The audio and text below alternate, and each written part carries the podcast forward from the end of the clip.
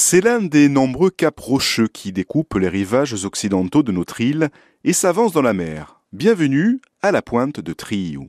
Nous sommes à l'entrée sud du golfe de Sagone. Ce cap, de taille modeste avec ses 58 mètres d'altitude, permet de découvrir des ambiances, des paysages et des milieux naturels surprenants.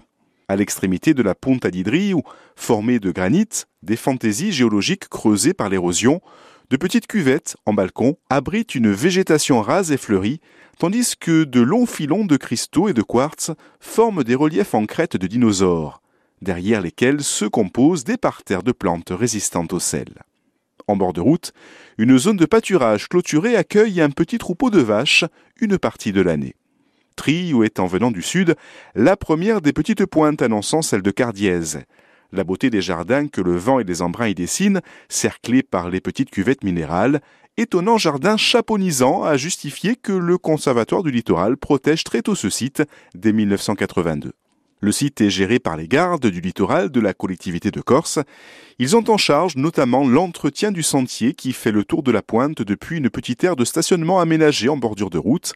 Le sentier offre de très beaux panoramas vers Cardiès et au nord, accroché à flanc de colline et sur le golfe de Sagone au sud. Un stationnement à l'entrée de la pointe permet de rejoindre un sentier qui fait le tour de la pointe en une heure environ, évitant les plus hauts reliefs.